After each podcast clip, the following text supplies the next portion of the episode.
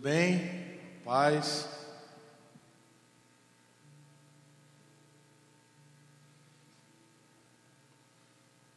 Abra sua Bíblia no Evangelho de Mateus.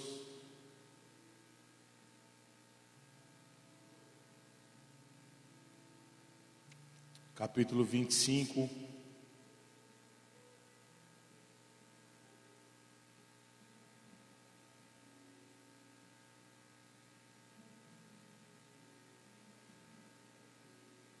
Mateus 25, nós vamos ler a partir do verso 1.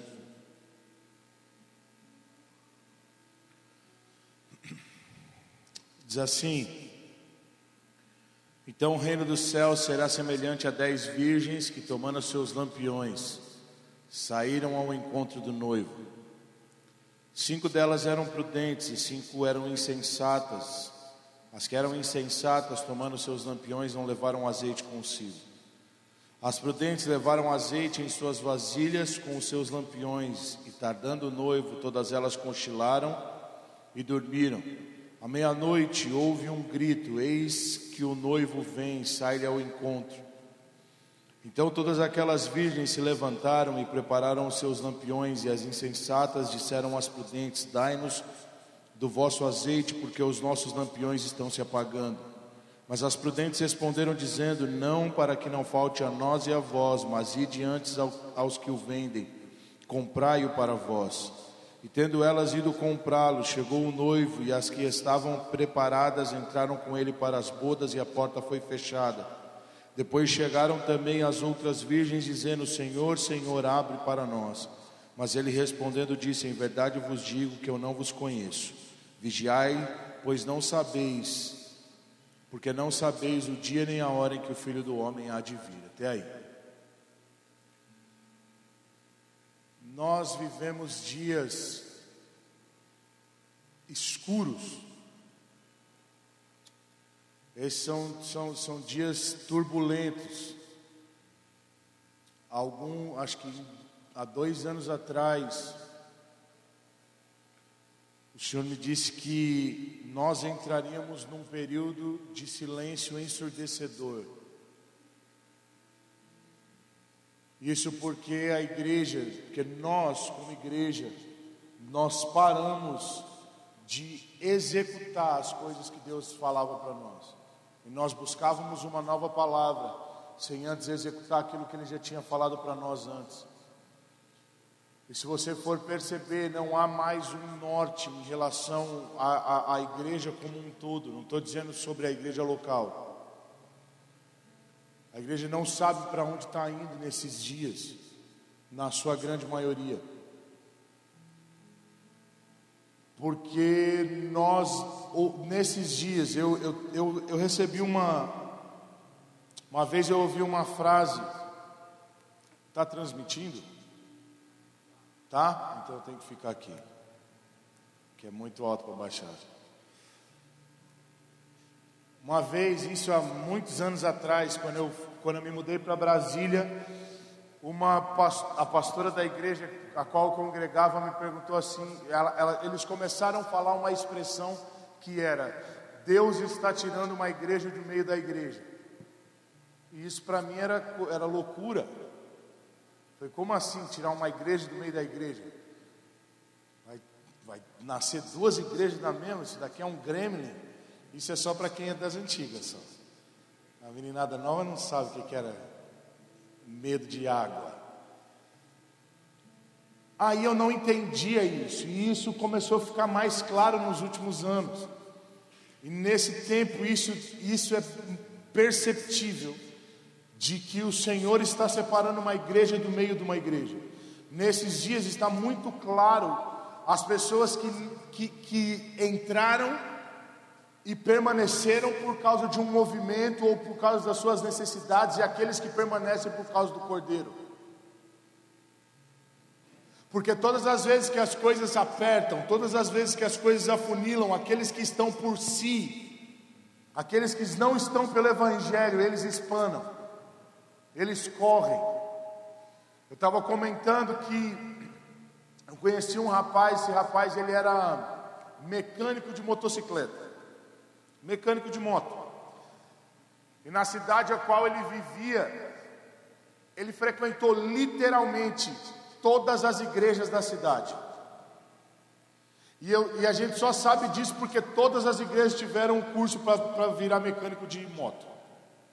Toda vez ele entrava lá, fazia amizade com o pastor e se tornava mecânico e falava assim: Vou fazer, vamos fazer um curso profissionalizante aqui nessa igreja. E o porquê que ele fazia isso? Porque ele não conseguia criar raiz em lugar nenhum. Então, quando ele, ele começava a fazer, os irmãos eram abençoados. Quando ele era confrontado, ele pulava. Esses dias o Senhor o recolheu na igreja que ele ficou menos tempo, foi a igreja que deu a nota de luto para ele. Por que, que eu estou dizendo isso? Porque nesse tempo, ou nós temos raiz, ou nós vamos ser levados por tudo aquilo que tem acontecido. E Jesus ele está contando essa parábola, ele diz que nesses dias, e ele vai falar sobre dez virgens. Então ele está falando sobre a igreja, ele não está falando sobre a igreja e o mundo, porque senão seriam virgens e prostitutas. Então ele está falando que são virgens, então ele está falando sobre nós. E que cinco dessas dez eram prudentes, eram sábias, e cinco delas eram tolas. E ele, num primeiro momento, ele não vai explicar o porquê que elas são sábias e o porquê que elas são tolas, elas são iguais. E, e a direção para elas era, eram: vá até um lugar e espere um noivo. Quando vocês ouvirem, eis aí o noivo sai ao encontro dele. Tudo bem, tudo bem. Então colocaram um vestido. E algo interessante que acontece aqui é que elas vão e levam uma lamparina. E o fato delas levarem uma lâmpada mostra que o noivo será achado em dias escuros. Porque você não precisa de luz na claridade. Então, esses são dias incríveis e desafiadores para nós como igreja, porque os dias, quanto mais escuro for, mais claro fica que, Jesus, que está chegando o dia de Jesus. E esses são os dias de reconhecer o Senhor. Esses são os dias de ver aquilo que Jesus tem feito. Posso tirar isso aqui? Que eu, eu vou cair, eu tenho certeza.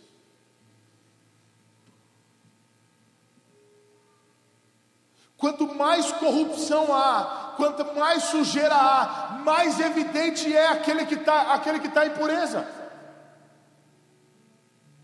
Quanto mais desordem há, é mais fácil você destacar aquilo que está ordenado.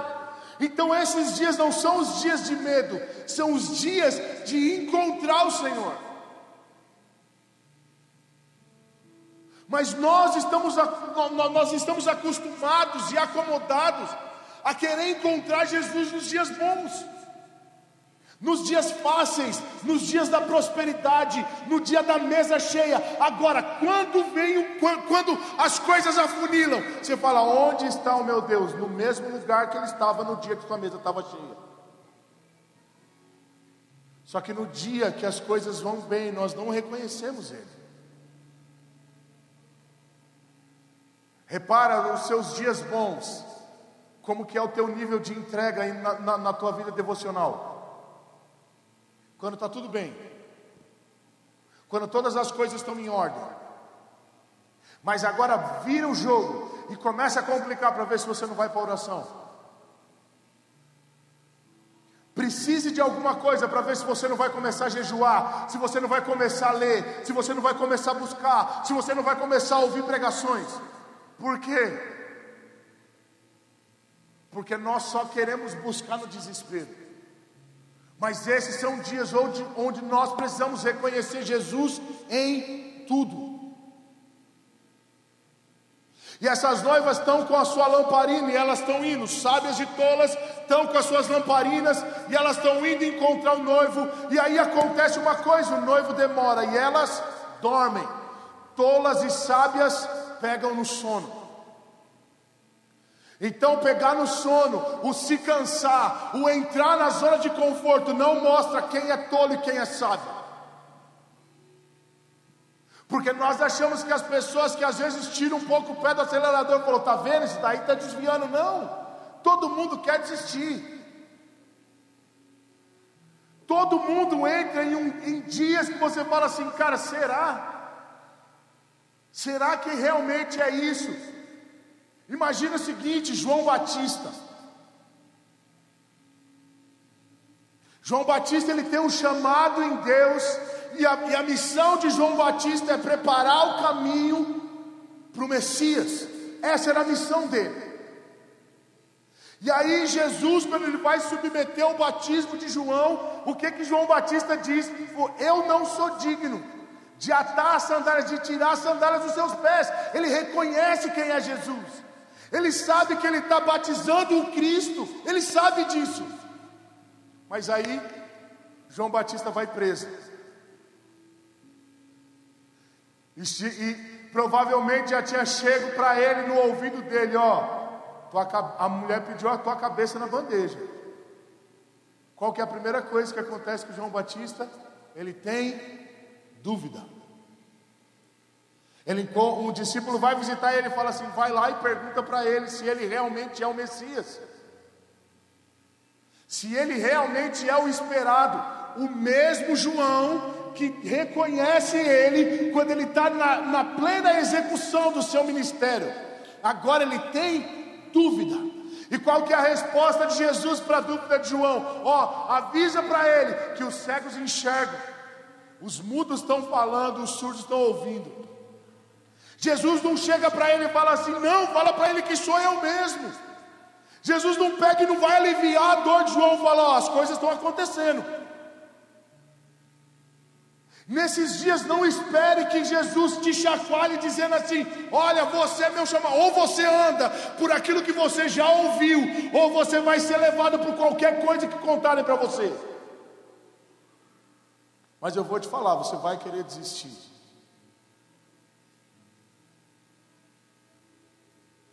Qual que é a maior crise na adolescência? Eles vieram do retiro isso é maravilhoso, cara. Adolescente depois do retiro vive a, vive a síndrome do Homem-Aranha. Porque eles querem subir no teto, cara. Eles vão dominar o planeta. Eles já começam a bolar vários planos. Como é que a gente vai fazer com que o bairro inteiro seja a igreja? Pastor, vamos quebrar as paredes, porque vai faltar gente. Porque eles estão. Ah! Mas como eles não conseguem muitas vezes sustentar isso, passa daqui um tempinho. Ai, já não quero mais, eu não sei mais quem eu sou. Ai, tadinho de mim. Mas um adolescente viver isso eu vou entender. Agora o difícil é para quem está 10 anos na igreja vivendo da mesma forma, 15 anos da mesma forma, 20 anos da mesma forma, vem esperando uma palavra e sai falando assim: ai, hoje Deus não falou comigo. Como é que é?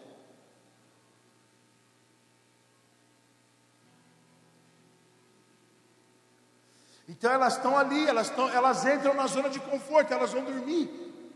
E elas dormem. E, dormir, então, não tem a ver com sábias e tolas. Mas aí agora elas acordam. E agora a coisa funila mais. Então, despertar também é de sábios e tolos. Só que quando elas acordam e ouvem a voz, eis aí o noivo sai ao encontro dele. Elas vão perceber o que? Enquanto nós dormimos, o nosso fogo apagou. Agora a gente precisa de fogo para encontrar, porque o dia é escuro. A gente precisa de luz. As sábias, quem pega o óleo, coloca na lamparina, acende e vão sair. As tolas olham e falam assim: Ué, eu não tenho óleo. Foi agora. Ô sábia, me dá um pouco do teu óleo aí. Falou, não, vai faltar para mim para você. Eu não sei qual é a distância que ele está vindo. E as sábias viram para as tolas e dizem assim: vai ao encontro de quem vende e compra. E eu quero que você saia dessa noite com uma frase perturbando a tua cabeça: vestido de noiva não tem bolso. Até hoje eu não encontrei nenhum vestido de noiva com bolso.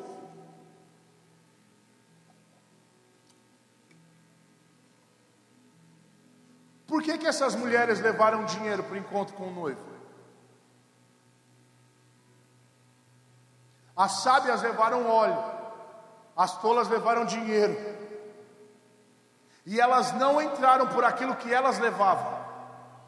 Porque quando elas saem ao encontro para comprar é porque elas tinham recursos. Mas o fato delas não irem ao encontro dele, mas irem atrás do óleo para poder acender a lamparina dela para daí ao encontro, falou, nesse período elas se perderam. E são pessoas que não conseguem discernir e entender uma coisa. Ou você vive a tua vida com Ele e vive numa vida de intimidade com Ele, ou você vai ser alguém que vai querer costurar um bolso no teu vestido de noiva para ficar comprando óleo de outra pessoa para acender a tua lamparina. E quando ela apagar, você vai ter que ter dinheiro para comprar de novo, porque ele vai apagar, porque você vai dormir. Isso quer dizer o quê? Ou você tem a sua vida com Ele, ou você vai perder o dia da visitação.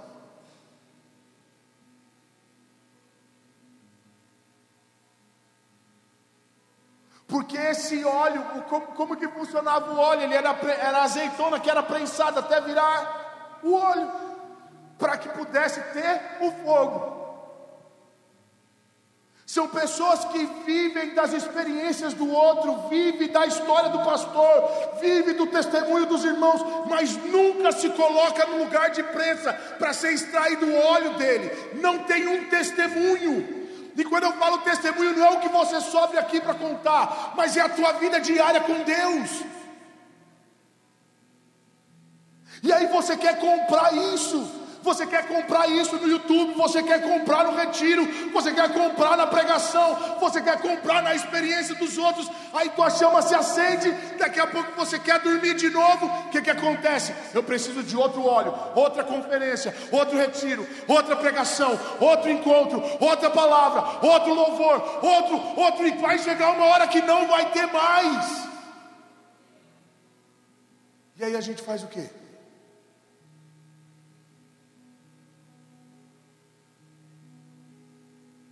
Eu já, eu não sei se eu contei essa história aqui, eu sei lá.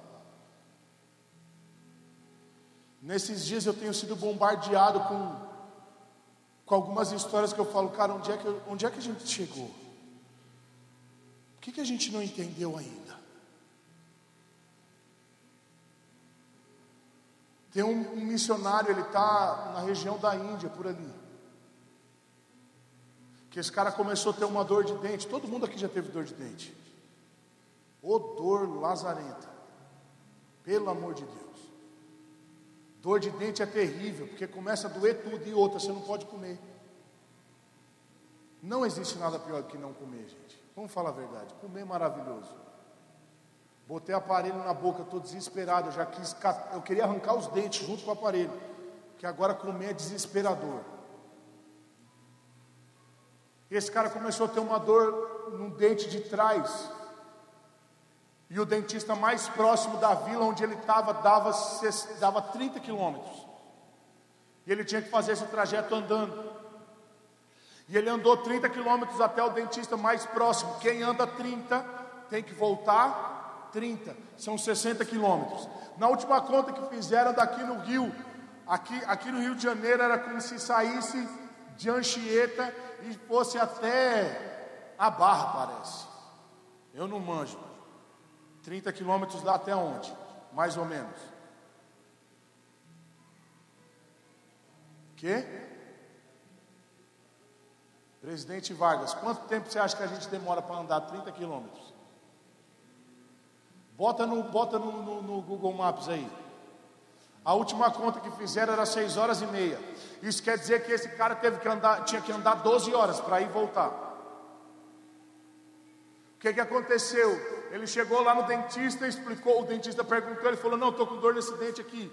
E aí quando o dentista foi começar a mexer, ele falou assim, não, mas não arranca, não, mas, mas não tira ele não.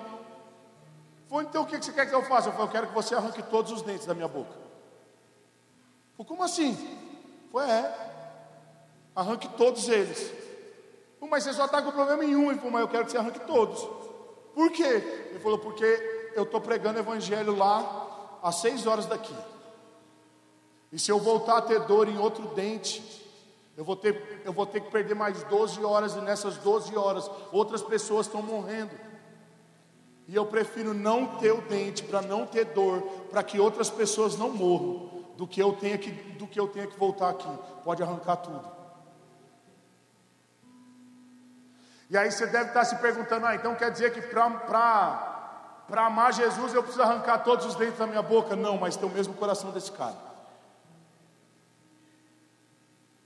Uma menina de 17 anos que foi para que, que foi um foi fazer missões naquela região da Índia também. E ela chegou lá, essa eu contei aqui hoje. E ela foi lá, quando chegou lá, os, os presos tomaram essa equipe de, de missionários americanos e começaram a abusar dessa garota. Preso atrás de preso, preso atrás de preso, preso atrás de preso. Começaram a abusar dela e ela só chorava. E ela chorava e ficava orando: Deus, perdoa esses homens. Deus, perdoa esses homens. A um ponto que um dos presos olhou para ela e falou assim: Eu quero ser tratado como um deles, me tratem como um dos reféns, porque eu quero Deus que eles servem. Quando a polícia invadiu, tomaram os americanos de, de escudo humano, mataram a menina. Quando foram para a casa dela, foram, foram, a mãe dela começou a mexer nas coisas dela, estava no diário: Eu vou morrer tal dia num presídio, sendo abusada pelos presos, mas mesmo assim eu decido ir por amor a Jesus. Sabe o que, eu estou dizendo? Essas histórias elas causam duas, duas reações em nós. Alguns se sentem e falam, cara, sentem uma repulsa, falando isso é coisa de gente louca, impossível viver isso. E outros se sentem desafiados, falam assim, cara, eu preciso fazer mais. Só que sabe o que vai acontecer? amanhã, quando você começar a cuidar das suas coisas, você vai esquecer disso. Quando você for fechado no trânsito, você não vai lembrar da menina. Você não vai lembrar do dente do cara.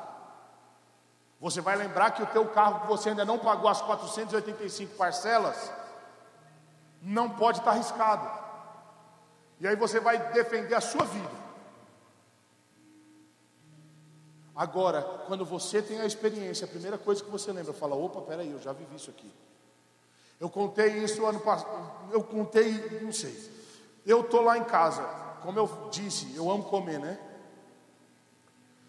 E aí, quando começou a pandemia,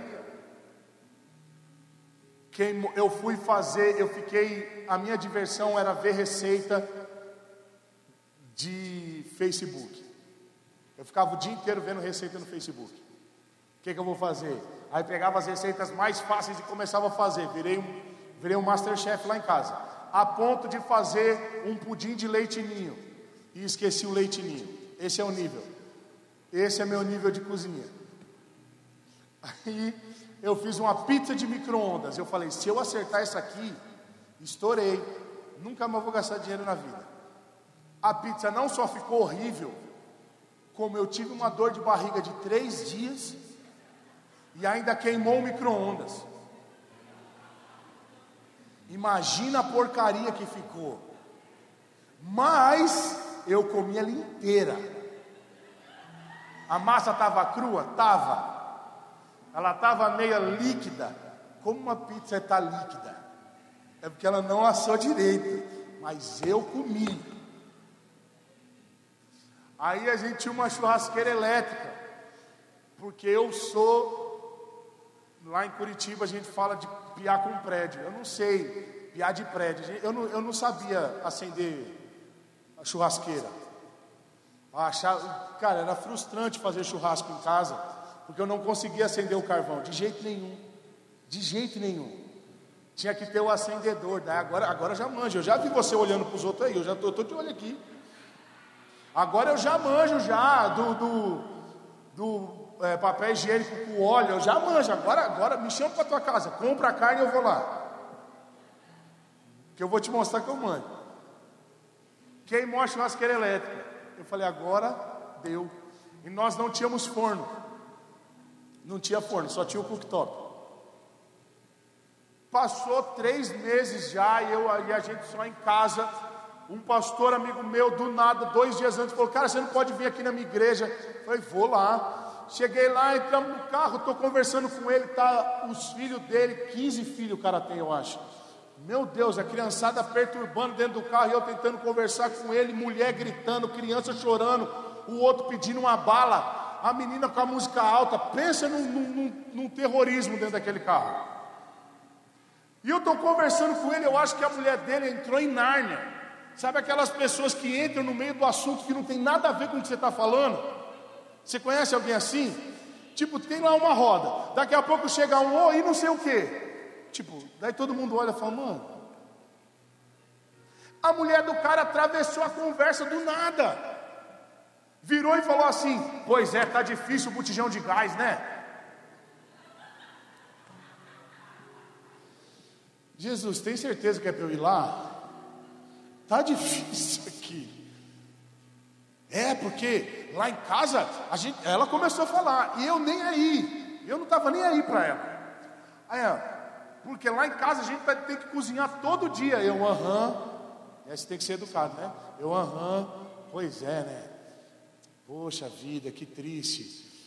Pois a gente cozinha todo dia o botijão de gás só está durando 20 dias. Eu, como é que é? Aí parei e comecei a olhar para trás. Falei, como é que é, moço? É, 20 dias no máximo, 18 é o limite. Eu falei, mentira. Eu falei, por quê? Foi porque o botijão lá de casa está durando 90 cozinhando todo santo dia. O gás não acaba. Isso pode parecer besteira para muitos, mas por conta desse testemunho, todos os dias que as coisas começavam a apertar, eu lembrava que o Deus que multiplica o gás de cozinha é o Deus que não ia deixar faltar na minha casa. Então eu não estava escondido no testemunho de ninguém, eu fui para a prensa.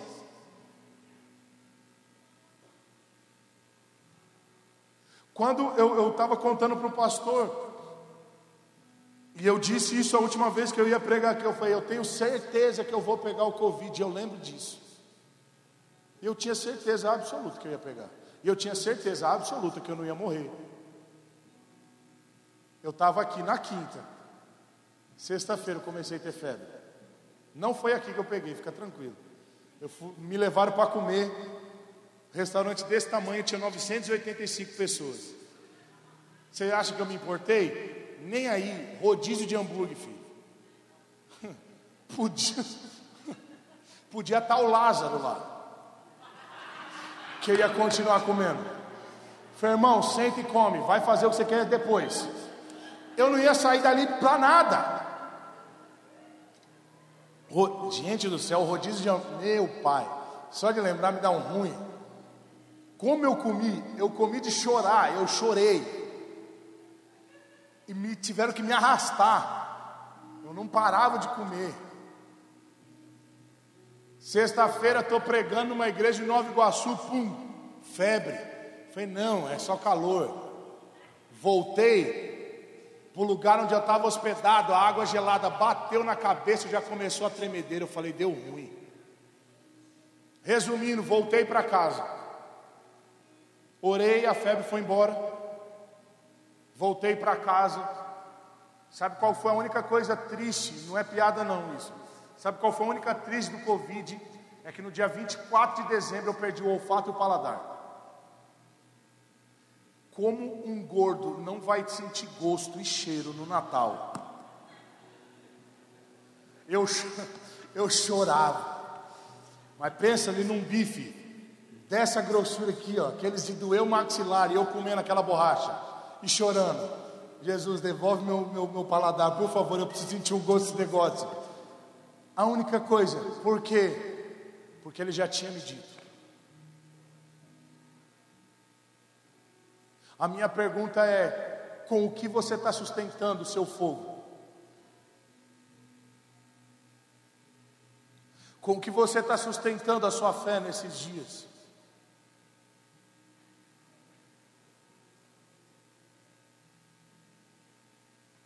Quanto tempo tem durado o fogo do teu o fogo do teu coração nesses dias? Quando eu contei o testemunho daqueles dois irmãos, era para que você entendesse uma coisa. Nós vamos entrar nas Olimpíadas e eu vou encerrar aqui. Vai começar as Olimpíadas agora em julho. E não tem esporte mais legal do que salto com vara. Salto com vara é o melhor esporte do planeta. Pensa num esporte que você vai assistir. Se você assistir, você vai sentar na ponta do teu sofá, você vai ficar em pé, você vai gritar, você vai se desesperar, porque aquilo é maravilhoso. Pensa numa brincadeira de criança. Você já sabe como funciona, duas barras, uma barra alta aqui, e aí tem uma fila de gente que tem que pular a altura que eles estabeleceram. O primeiro dita o ritmo dos, dos demais. Então, naquele, no sorteio das Olimpíadas aqui em 2016, o primeiro foi o brasileiro. Eu sei que no final da prova o brasileiro era o primeiro que tinha que pular.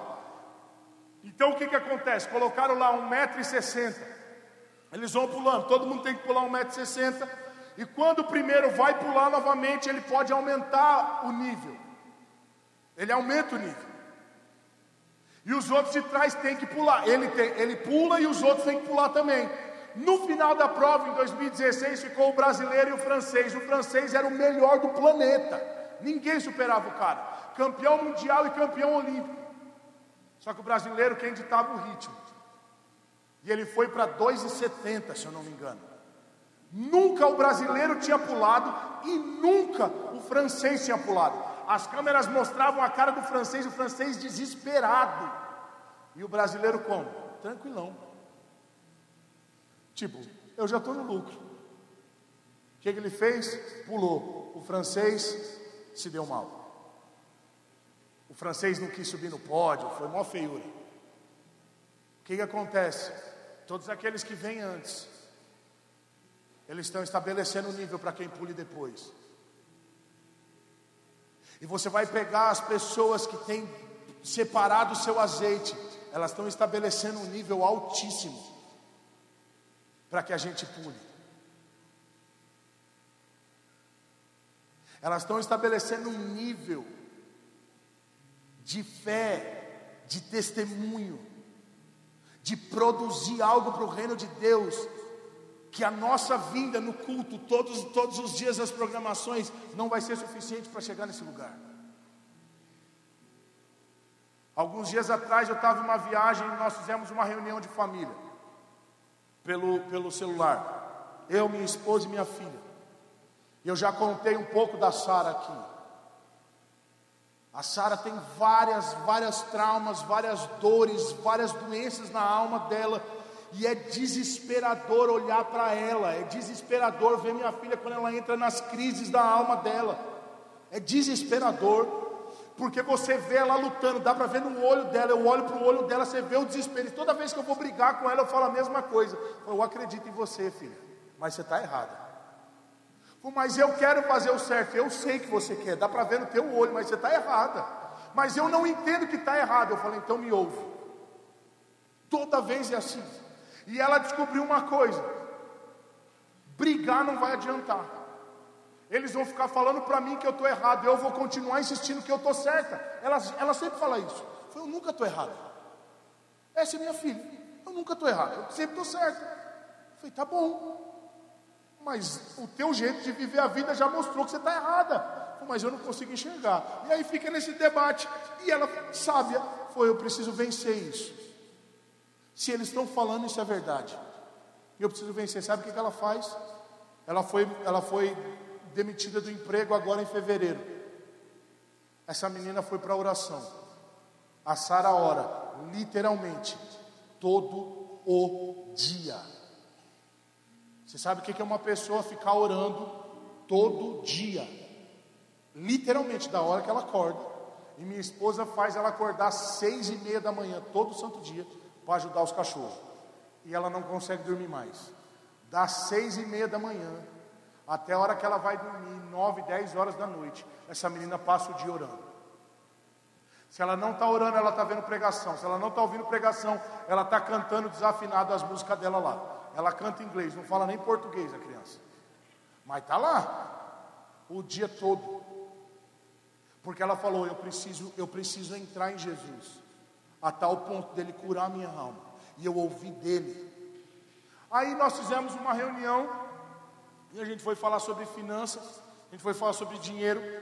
E aí vamos falar, vamos fazer a nossa, nosso, orga, a, o nosso organograma, a organização financeira do mês seguinte.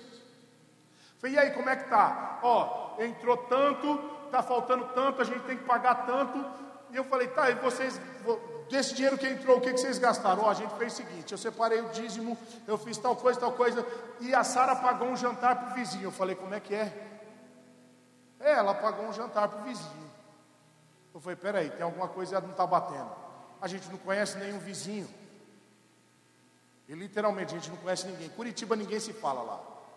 A gente só conhece o vizinho de parede. Porque de vez em quando ele, ele, ele chega lá, vizinho, toma uma melancia. Não sei, ele só, só joga melancia lá em casa, mó barato. Meu vizinho é mó legal. Se não é melancia, é o coco. Fica lá. Beleza. Mas ele é legal. Mas não é. Eu falei, ah, o vizinho aí do lado? Falou, não. A mulher que tem uns 500 filhos, três casas para baixo. Eu falei, mas você conhece a moça? Falei, não, não conheço não. Falei, então me explica essa história, porque não está batendo, é? Como você pagou uma janta? Falei, pai, foi o seguinte, eu estava em casa e estava orando. E Jesus falou comigo. E Jesus falou para mim que era para ir na casa dela, perguntar para ela se ela tinha feito jantar, ela ia falar não e que era para eu, eu me oferecer para pagar um jantar para ela. O que, que você fez? Fui lá, bati lá na porta. E Curitiba é uma terra, eles são racistas, cara. São racistas. Preto esquece. Se eles já são desconfiados com a galera normal, é preto, eles dão 15 passos para trás. Minha filha é preta, e gorda e do black. Ninguém vai atender. Falou, não, não tem, não tem pão não, filha. É sempre assim. Ela foi, bateu lá. Oi moça, tudo bem? Tudo bem. Então eu moro ali naquela casa, me chamo Sara, e eu vim aqui. Você já fez a janta? Falou, não, não fiz. Ia começar agora. Falou, pois então, Jesus mandou eu vir aqui. Olha essa menina.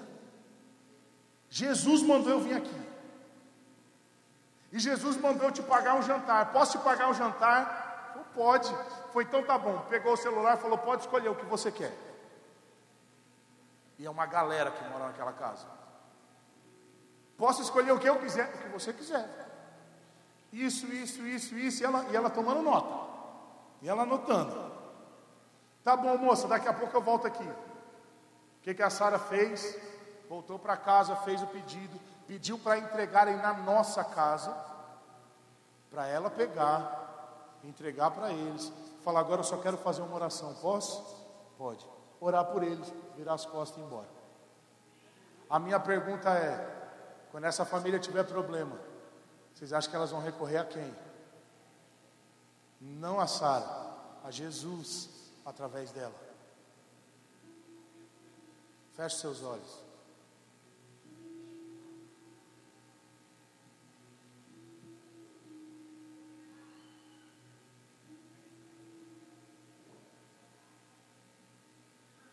Eu quero que você nessa noite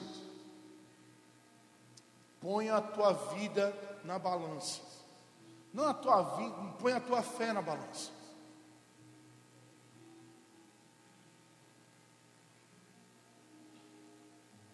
Quanto de óleo você tem carregado? Quais são os testemunhos que têm pautado a sua vida? Quais são as estacas? Quais são as estacas da sua vida que tem pautado a sua fé? Quando você olha para trás, você lembra de qual, de qual dia? Jeremias disse isso, eu quero trazer à memória aquilo que me dá esperança. Isso é alguém que teve um testemunho. Ele está pedindo, me dá esperança, porque o que eu estou vendo é só destruição e morte. Mas eu quero esperança novamente, me dá, me lembra porque o que eu olho eu não consigo ver, mas me lembra os dias de esperança. Quais são os seus testemunhos? Quais são os seus altares? Davi, quando ele vai buscar a presença de Deus, a arca da aliança, fala que ele anda de seis em seis passos, e de seis em seis passos ele constrói um altar e sacrifica sobre ele. O que tem te custado o Evangelho? O que tem te custado? Qual é o preço que você tem pago pelo Evangelho? Ah, mas não, Deus, a, salvação, sobre a salvação eu não pago por ela, mas pelo reino sim. O reino é tomado por esforço. Anunciar o Evangelho custa caro. E noivas com bolso no seu vestido, elas não vão poder pagar por isso. Conheço vários pastores amigos meus falando assim, cara, os, o, o povo não quer voltar por conta das lives. Eu falei, acaba então. Mas a gente precisa das pessoas. Eu falei, não, cara, nós precisamos dele.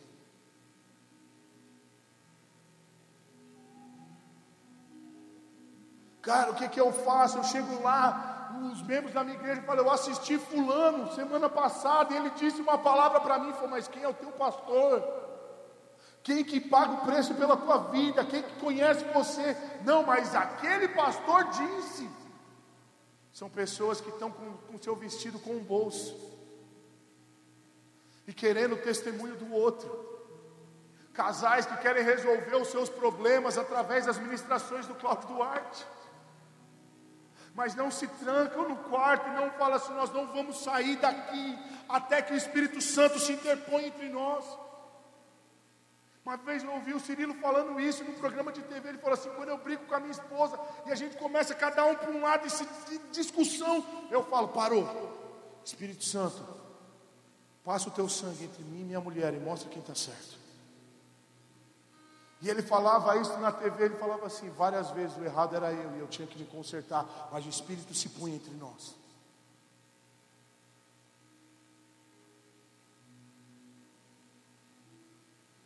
Quero que você ore essa noite. Quero que você ore. Para os adolescentes, a minha palavra é: pegue tudo aquilo que você viveu esse final de semana e tenha isso como teu óleo, e tenha isso como um óleo. Senhor, eu vou pegar esses dias, eu vou pegar esses dois dias, e eu vou fazer disso o óleo para manter essa minha chama acesa. E quando você perceber a chama apagando dentro do teu coração, encharca de óleo novamente a tua lamparina. Volte, acesse aqueles dias, acesse aquele lugar, acesse aquela esperança, o teu coração vai se acender de novo. Quando você tiver crise com a sua humanidade, quando você olhar para o espelho e não se sentir amado ou amada, lembre daquilo que você viveu naquele dia, aquela noite, aquela manhã, naquela ministração. Acesse aquele lugar e fala: Eu sei o que ele diz sobre mim.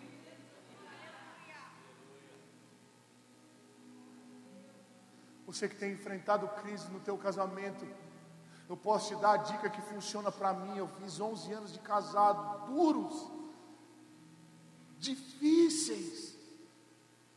E todas as vezes que nós entrávamos em crise, eu não lembrava da palavra que eu recebi, eu não lembrava dos pastores, eu não, eu não buscava ministração na internet, eu lembrava do dia que eu pedi a minha esposa em casamento. E eu voltava para aquele dia, e naquele dia eu lembrava, Deus, eu me movia em direção a essa mulher por um propósito e esse propósito não foi cumprido, então eu volto para aquele lugar e eu não vou abandonar a minha casa. E eu vou ter que me acertar, e eu vou ter que me ajustar, e eu vou ter que consertar até que esteja do teu jeito. Então, todas as vezes eu volto para o mesmo lugar, para o mesmo dia, para a mesma noite, para o primeiro encontro, o dia que os meus olhos brilharam por ela. Quando eu quero desistir do chamado, eu lembro de como eu era antes das crises, até que o dia que Jesus veio e disse: Eu te chamei, eu te escolhi como um profeta, cara. Há uma chama no teu coração, e eu volto para aquele lugar, e eu falo: Eu não posso mais desistir. Quando eu olho para Sara, eu lembro do dia, quando eu vejo as crises que a gente enfrenta em casa, eu lembro do dia que eu vi os olhos daquela menina e viu a chama de Jesus ardendo olhos dela. E falo: Jesus, o Senhor é real e eu não vou parar. Então, ore essa noite. Não interessa o estágio que você está, ore agora. Talvez você esteja dormindo e fale assim: Jesus, eu quero despertar. Jesus, eu quero que a chama no meu coração acenda novamente. Eu quero que a chama da fé no meu coração se acenda novamente. Jesus, eu quero resgatar os testemunhos, eu quero trazer à memória o que eu já passei, para que nesses dias que têm sido dias de dores, eu possa lembrar de quem eu sou em Ti.